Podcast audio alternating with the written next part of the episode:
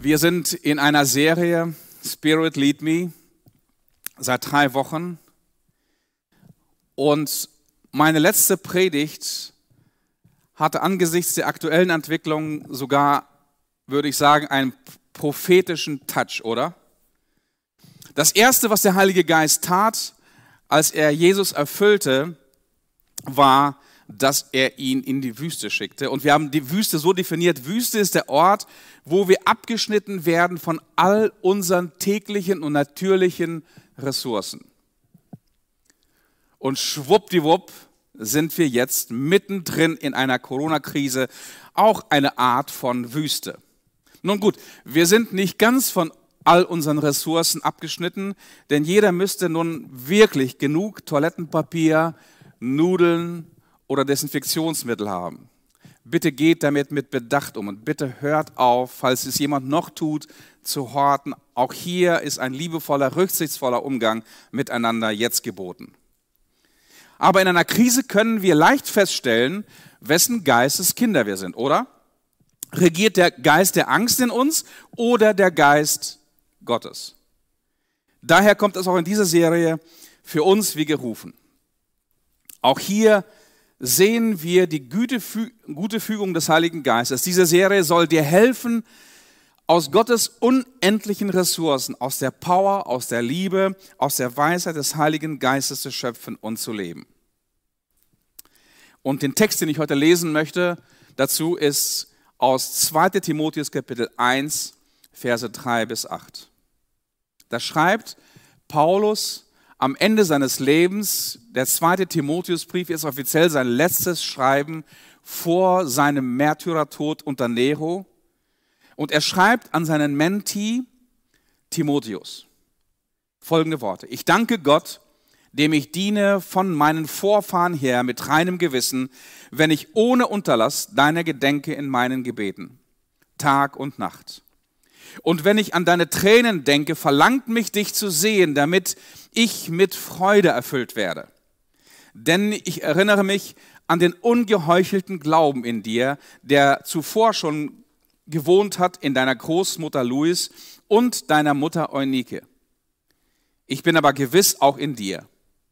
Aus diesem Grund erinnere ich dich daran, dass du erwächst die Gabe Gottes, die in dir ist, durch die Auflegung meiner Hände.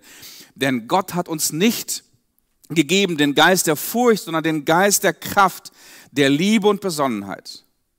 Darum schäme dich nicht des Zeugnisses von unserem Herrn, noch meiner, der ich sein Gefangener bin, sondern leide mit uns für das Evangelium in der Kraft Gottes.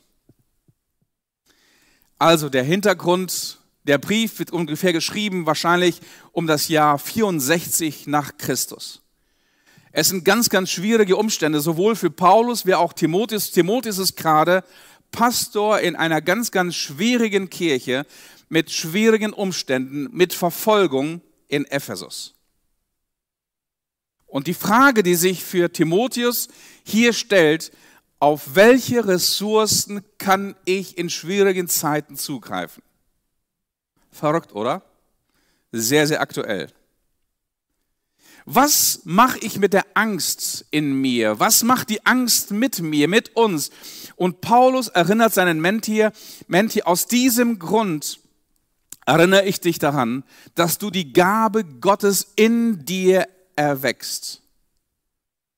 Diese Gabe ist, seitdem wir uns begegnet sind, seitdem ich für dich mit Handauflegung gebetet habe. Und Gott hat dir etwas gegeben mit dieser Gabe, und zwar einen Geist, der nicht ein Geist der Feigheit ist, sondern ein Geist der, der Kraft, der Liebe und der Besonnenheit.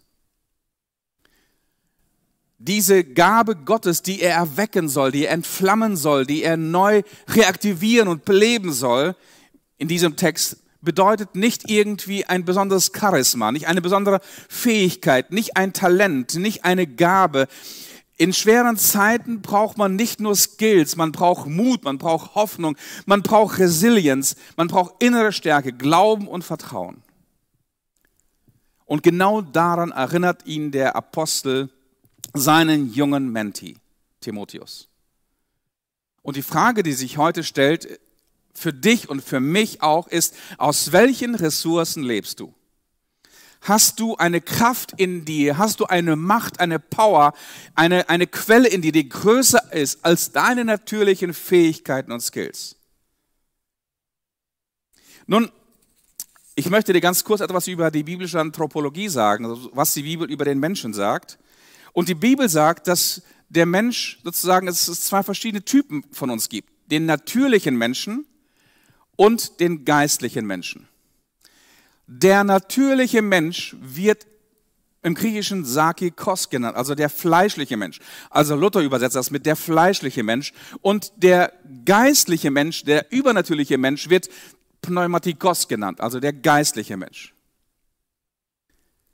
Nun, was sind die Merkmale eines Menschen, der nur aus natürlichen Ressourcen lebt oder nur aus Ressourcen, natürlichen Ressourcen leben kann? Nun, auch dieser Mensch ist von Gott geliebt und nach Gottes Bauplan und Ebenbild geschaffen worden. Aber dieser Mensch, der nur aufgrund von natürlichen Ressourcen lebt, lebt ohne Gott. Also Gott los. Er lebt ein selbstbestimmtes Leben. Er kann daher auch lediglich auf diese natürlichen Ressourcen der gefallenen Schöpfung zugreifen.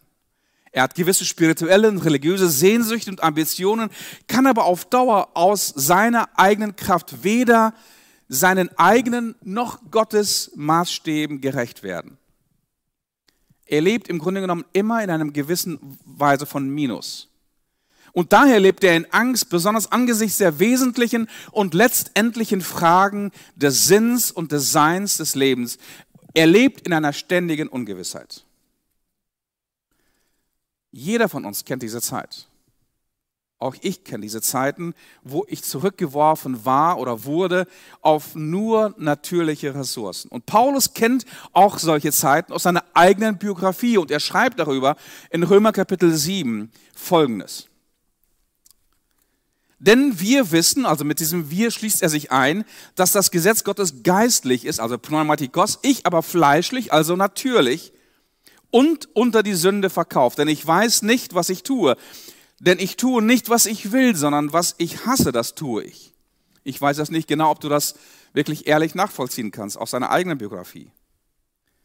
Wenn ich aber tu, das tue, was ich nicht will, stimme ich dem Gesetz Gottes zu, dass es gut ist. So tue ich das nicht mehr selbst, sondern die Sünde, die in mir wohnt. Das heißt, es gibt ein Prinzip, eine Gesetzmäßigkeit, eine Kraft in mir, die mich daran hindert, wirklich das zu tun, was ich für gut und richtig halte. Denn ich weiß, dass in mir, das heißt in meinem Fleisch, also in meiner gefallenen Natur, in meinen natürlichen Ressourcen, nichts Gutes wohnt. Wollen habe ich wohl, aber das Gute vollbringen kann ich nicht, denn das Gute, das ich will, das tue ich nicht, sondern das Böse, das ich nicht will, das tue ich. Wenn ich aber tue, was ich nicht will, verbringe nicht mehr ich es, sondern die Sünde, die in mir wohnt. So finde ich nun diese Gesetzmäßigkeit vor. Mir, der ich das Gute tun will, hängt das Böse an. Denn ich habe Freude an Gottes Gesetz nach dem inwendigen Menschen, ich sehe aber eine andere Gesetzmäßigkeit in meinen Gliedern, in meinem Körper. Das widerstreitet dem Gesetz in meinem Verstand und hält mich gefangen in der Gesetzmäßigkeit dieser Sünde, das in meinen Gliedern ist. Ich, elender Mensch, wer wird mich erlösen von diesem Leib des Todes? Also zurückgeworfen auf natürliche Ressourcen. Und darüber hinaus gibt es in der Bibel ein, eine Möglichkeit eines geistlichen Lebens, eines Lebens, das von Pneuma, also von, von Gottes Geist regiert wird. Und was sind die Merkmale dieses, dieses Lebens, das von Gottes Geist regiert wird? Auch dieser Mensch natürlich ist von Gott geliebt und durch das Vertrauen auf Jesus neu geschaffen worden. Die Bibel spricht hier über, mit verschiedenen Begriffen, wie dieses neue Leben in dich und in mich hineinkommt, über eine Bekehrung, über eine Art Wiedergeburt, dass Gottes Geist in mein Leben hineinkommt, durch Glauben, durch Vertrauen auf Gott. Also Gottes Geist wohnt seitdem in mir und in dir oder in dieser Person und kann, diese Person kann jederzeit deswegen auch auf alle übernatürlichen Ressourcen Gottes zugreifen. Er kann an von Gottes Plan und Willen bestimmtes Leben führen, weil der Heilige Geist nun dazu die notwendigen Ressourcen und Energien liefert. Immer. Jederzeit. Und dieser Mensch lebt daher auch in Frieden, gerade auch angesichts der wesentlichen und letztendlichen Fragen des Sinns und des Seins. Und er hat eine Gewissheit der Ewigkeit in sich. Und auch dieses Leben kennt Paulus. Wie fühlt sich dieses Leben an? Er schreibt darüber ebenfalls im Römerbrief, aber im achten Kapitel, so gibt es nun keine Verdammnis für die, die in Christus Jesus sind. Wow, was für ein Leben, oder? Ein Leben ohne Schuld und ohne Scham, ohne Verurteilung, ohne Selbstverurteilung, ohne Verdammnis. Er schreibt weiter, denn die Gesetzmäßigkeit des Geistes, also jetzt kommt ein neues, ein höheres, stärkeres Gesetz hinein, das überwindet dieses Gesetz der Sünde und des Todes in mir. Denn die Gesetzmäßigkeit des Geistes, die lebendig macht in Christus Jesus, hat dich frei gemacht von der Gesetzmäßigkeit der Sünde und des Todes. Das musst du dir so vorstellen. Wir alle sind der Gesetzmäßigkeit der Gravitation, der Schwerkraft äh, ausgesetzt. Jeder von uns, ausnahmslos. Und es gibt aber eine, ein höheres, ein stärkeres Gesetz, das aber sehr, sehr viel Kraft erfordert. Das Gesetz der Aerodynamik, was das Gesetz der Schwerkraft überwinden kann, aber mit einem sehr, sehr starken Krafteinsatz. Und der Apostel Paulus sagt, dieses Leben mit dem Heiligen Geist ist möglich. Aber dafür brauchst du diese übernatürliche, göttliche Energie, diese Person des Heiligen Geistes, mit der du verbunden bist und mit der du gemeinsam lebst. Wenn aber der Geist dessen, der Jesus von den Toten auferweckt hat, in euch wohnt, so wird der, der Christus von den Toten auferweckt hat, auch eure sterblichen Leiber lebendig machen durch den Geist, der in euch wohnt. Wow. Die Kraft der Aerodynamik, die Kraft des Heiligen Geistes lässt dich die runterziehenden Kräfte des Fleisches oder des natürlichen Menschen überwinden. Und nur diese Kräfte. Wenn du versuchst, als Christ in dieser Welt zu leben, ohne die Kraft des Heiligen Geistes, wird es dir nicht gelingen. Weil Christsein ist eng gekoppelt an die Beziehung zum Geist Gottes. Das sagt Paulus hier. Denn welche der Geist Gottes leidet, die sind Töchter und Söhne Gottes. Denn ihr habt nicht einen Geist der Knechtschaft empfangen, dass ihr euch abermals fürchten müsstet, sondern ihr habt einen Geist der Kindschaft empfangen, durch den wir rufen können, aber lieber Vater. Und dieser Geist gibt selbst Zeugnis unserem Geist, dass wir Gottes Kinder sind. Sind wir aber Kinder, so sind wir auch Erben, nämlich Gottes Erben und Miterben Christi. Wow. Das ist das Leben mit dem Heiligen Geist. Das ist das Leben aus übernatürlichen, aus göttlichen Ressourcen. Ich möchte dich aber warnen, es gibt viele, viele Mythen über das Leben mit dem Heiligen Geist oder in dem Heiligen Geist, über das geistliche Leben. Und ich möchte dir die Wahrheit sagen über das geistliche Leben. Also einige der Mythen lauten so, geistliche Menschen haben immer Friede, Freude, Eierkuchen. Ein Mythos. Geistliche Menschen, ein zweites Mythos, sind immer gesund, reich und erfolgreich. Eine Lüge. Es stimmt einfach nicht. Oder Christen sind automatisch moralisch und charakterlich bessere Menschen. Ich kenne so viele tolle, charakterlich gefestigte Menschen, reife Menschen, die charakterlich und moralisch viel, viel höher leben, als es Christ, einige Christen tun. Oder geistliche Menschen haben keine Probleme mit Sünde und den Versuchungen dieser Welt. Es sind Mythen, es sind Märchen, es ist einfach nicht die Wahrheit. Also wenn dir jemand das weismachen will, der lügt. Und hier siehst du auf dieser Grafik, ja, diese, diese Gegenüberstellung, der natürliche Mensch, der geistliche Mensch, in dem einen wohnt der Geier. Und ich habe schon überlegt, ob ich den Schweinehund da reinsetze oder den Geier. Aber der Geier ist für mich so der Aasfresser, äh, das, das, der Inbegriff von Egoismus. Und in der Bibel wird die Taube als Symbol für den Heiligen Geist genommen. Das hört sich auf den ersten Augenblick gut an, dass es diesen geistlichen und diesen natürlichen Menschen gibt. Aber weder Jesus noch Paulus haben uns ein solches Leben weiß gemacht, dass es nur dieses Schwarz-Weiß gibt. Das Internet ist allerdings voll von irgendwelchen hypergeistlichen, hypercharismatischen Heilsversprechen und Überfliegern. Und ich kann dir eines sagen dass deren Wirklichkeit anders aussieht und deren harte Bauchhandlung nicht selbst, nicht, nicht selten als totaler Schiffbruch oder in der Psychiatrie handelt. Ich kenne viele solcher Überflieger, die inzwischen irgendwo in der Psychiatrie sind. Warum? Weil sie predigen Wein, trinken aber selber Wasser. Die Realität, die uns die Bibel über das geistliche Leben zeichnet, ist eine andere. Auch das Leben von geisterfüllten, geistgeleiteten Menschen ist nicht nur erfüllt von dieser Taube, sondern da ist der Geier, da ist der innere Schweinehund, da ist das Fleisch, der natürliche Mensch, der wird uns immer, bis wir in die Ewigkeit hineingehen, dieses Ego wird uns immer begleiten. Und die Frage ist nur, Wessen Herrschaft ist größer? Wessen Herrschaft ist stärker? Wer überwiegt in deinem und in meinem Leben? Das Fleisch oder der Geist? Sie sind beide in uns. Die Frage ist allerdings, wem gibst du mehr Raum? Und wem du mehr Raum gibst und wen du mehr fütterst, der wird in deinem Leben wachsen.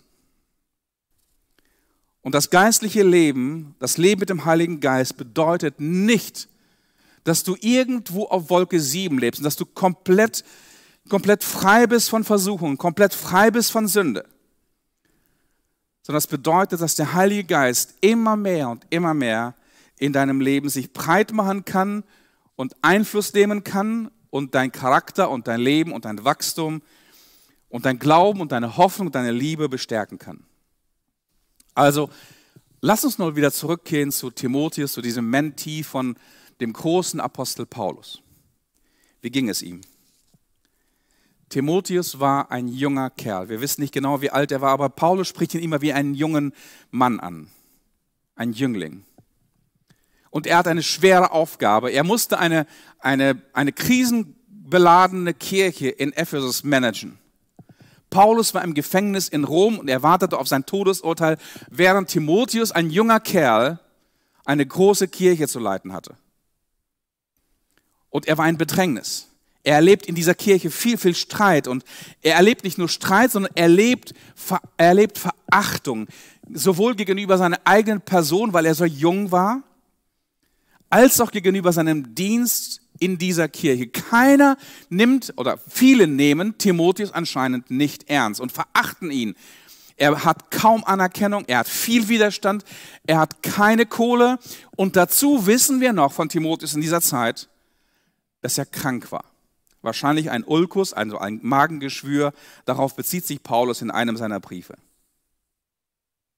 Und jetzt kommt das Wort des großen Mentors, des Paulus, an den Timotheus. Denn Gott hat uns oder dir nicht einen Geist der Furcht gegeben. Nicht ein Geist der Furcht. Ich weiß es nicht genau, ob du jetzt in diesen Tagen von Furcht, von Angst, von Sorgen überwältigt bist. Es ist die natürliche Tendenz des natürlichen Menschen, in Bedrängnis Angst zu bekommen und sich zurückzuziehen oder überwältigt zu werden.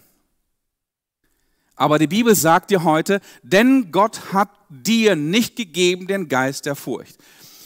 Das Wort, was für hier ge gebraucht wird für Furcht oder für Angst, heißt Delia. Also daher kommt der, der, der Name Delia.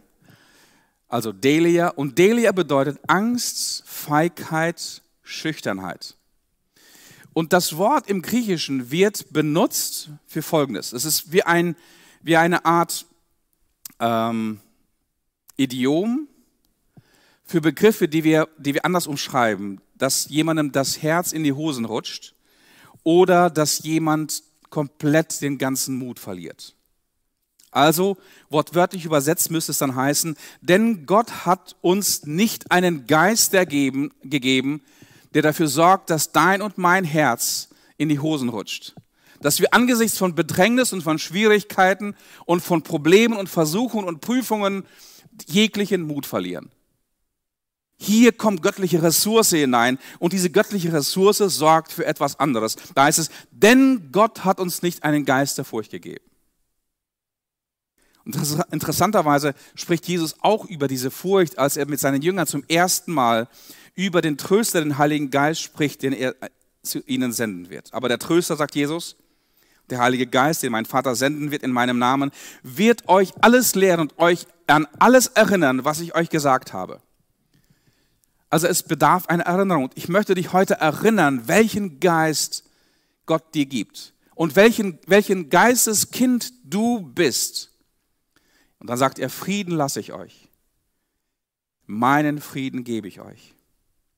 Nicht gebe ich euch, wie die Welt gibt. Euer Herz erschrecke nicht. Und jetzt kommt dieses Wort Delia oder Delia und fürchte sich nicht. Also euer Herz rutsche in dieser Zeit nicht in die Hose. Verliert in dieser Zeit nicht den Mut, weil Gottes Geist bei dir ist, dir beisteht. Nun, es ist weder ein Geist der Feigheit noch der Furcht, sondern diese Gegenwart des Geistes in deinem Leben besiegelt sich durch diese drei Dinge. Ein Geist der Kraft und der Liebe und Besonnenheit.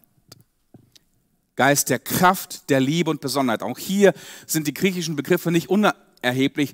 Kraft bedeutet hier Dynamis, also Dynamitkraft, wirklich Sprengkraft, die ganz, ganz große Dinge leistet. Liebe Agape, diese göttliche Liebe, die fähig ist, auch dann zu lieben, wenn jemand nicht mehr liebeswürdig ist.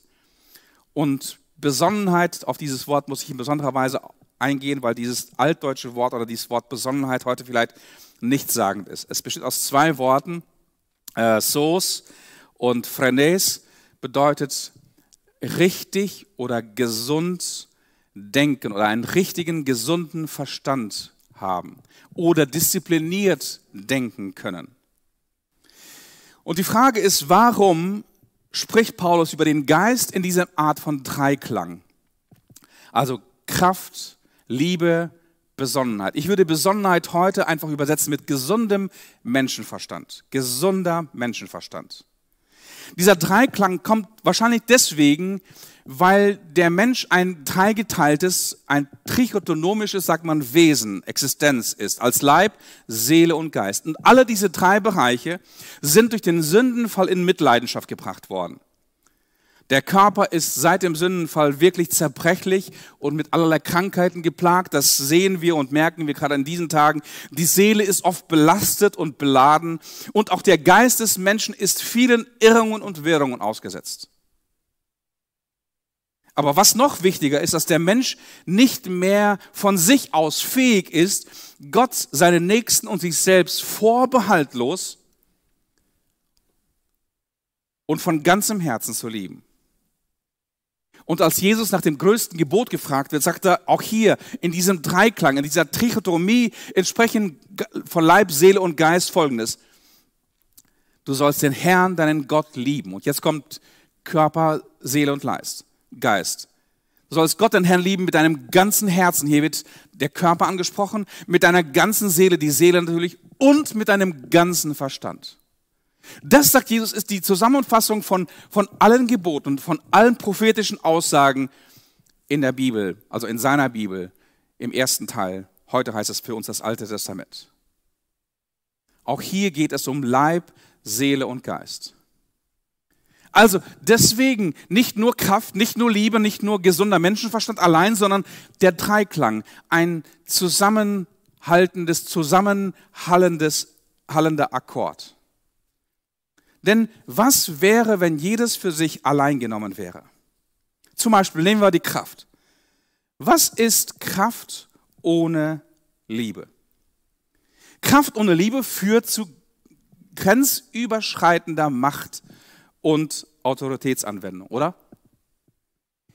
Jeder hat das vielleicht schon mal erlebt, wo jemand viel, viel Kraft und viel, viel Autorität hatte, aber ohne Liebe. Das führt zu Verletzungen. Aber was wäre Kraft ohne Besonnenheit? Das führt zu Dummheit, Leichtsinn, Willkür und Missbrauch. In der Jugend war ich sehr, sehr kraftvoll, aber auch oft sehr, sehr dumm, weil ich Dinge getan habe, die ich einfach nicht überlegt habe. Oder gehen wir mal zur Liebe. Liebe ohne Kraft. Liebe ohne Kraft führt zu Sentimentalität, zu, zu Ohnmacht oder zu einem billigen Mitgefühl. Das hilft keinem wirklich. Oder Liebe ohne Besonnenheit führt zu emotionaler Verschmelzung mit dem Nächsten, zu Dysfunktion und zu einer psychischen Erkrankung.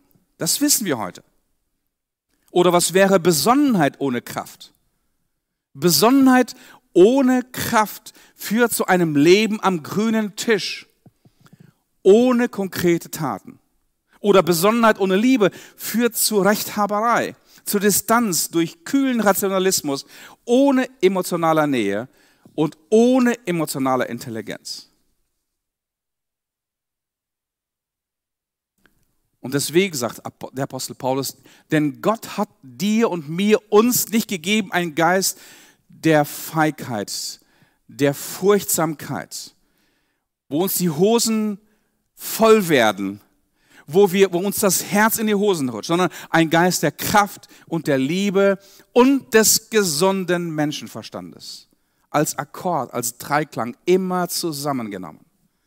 Nicht jedes Einzelne für sich, nicht nur Kraft, nicht nur, nicht nur Liebe, nicht nur Verständnis, nicht nur, nicht nur rumtätscheln und äh, trösten, auch nicht nur in, in kühlen, rationalen Gedanken stecken bleiben, sondern alles zusammen. Das ist der Geist Gottes. Das ist der Weg, wie du mit dem Geist Gottes zu übernatürlichen Ressourcen, selbst in schweren Zeiten, auch wie Timotheus in schweren Zeiten steckte, so vielleicht einige von uns. Ich will dich heute ganz, ganz persönlich ermutigen, sich nach diesem Geist Gottes auszustrecken. Zu erlauben, dass Jesus, der als Geisttäufer bekannt wird aus, im Neuen Testament vom Johannes den Täufer. Er bezeichnet ihn so, den Geisttäufer. Das heißt, derjenige, der dich, dich erfüllt, dich, ähm, den Heiligen Geist in dein Leben sendet.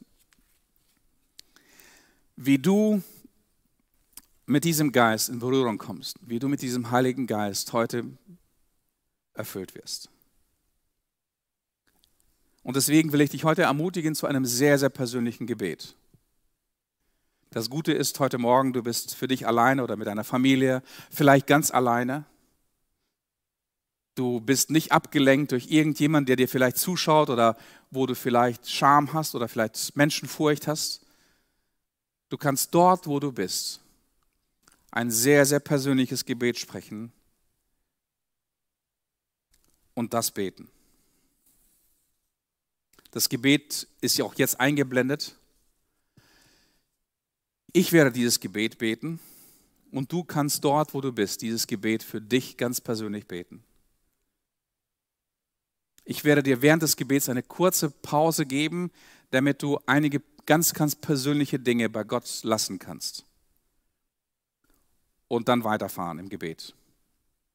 Ich fange an.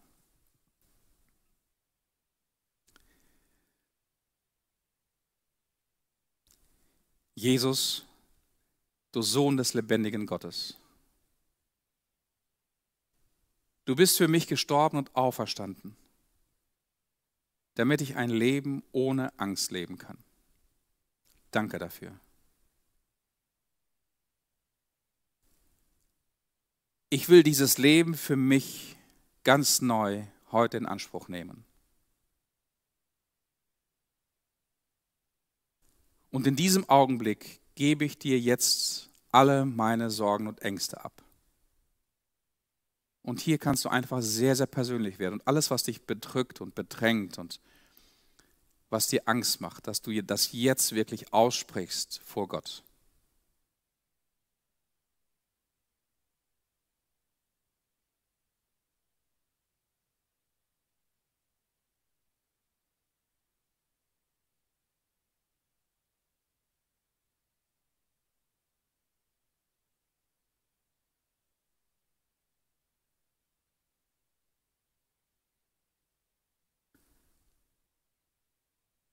Danke, dass du mich gehört hast.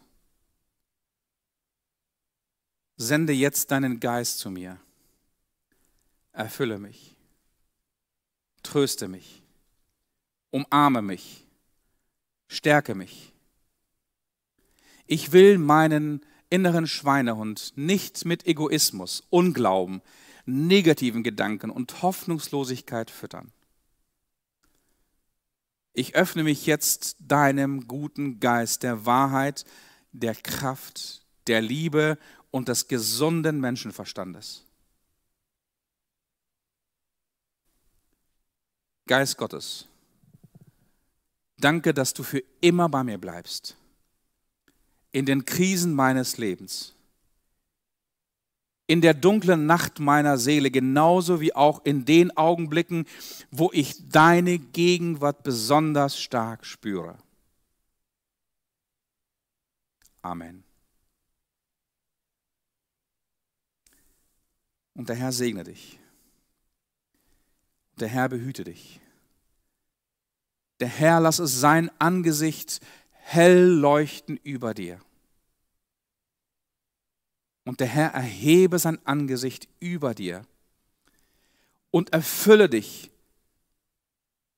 mit einem Geist der Kraft und der Liebe und des klaren Menschenverstandes.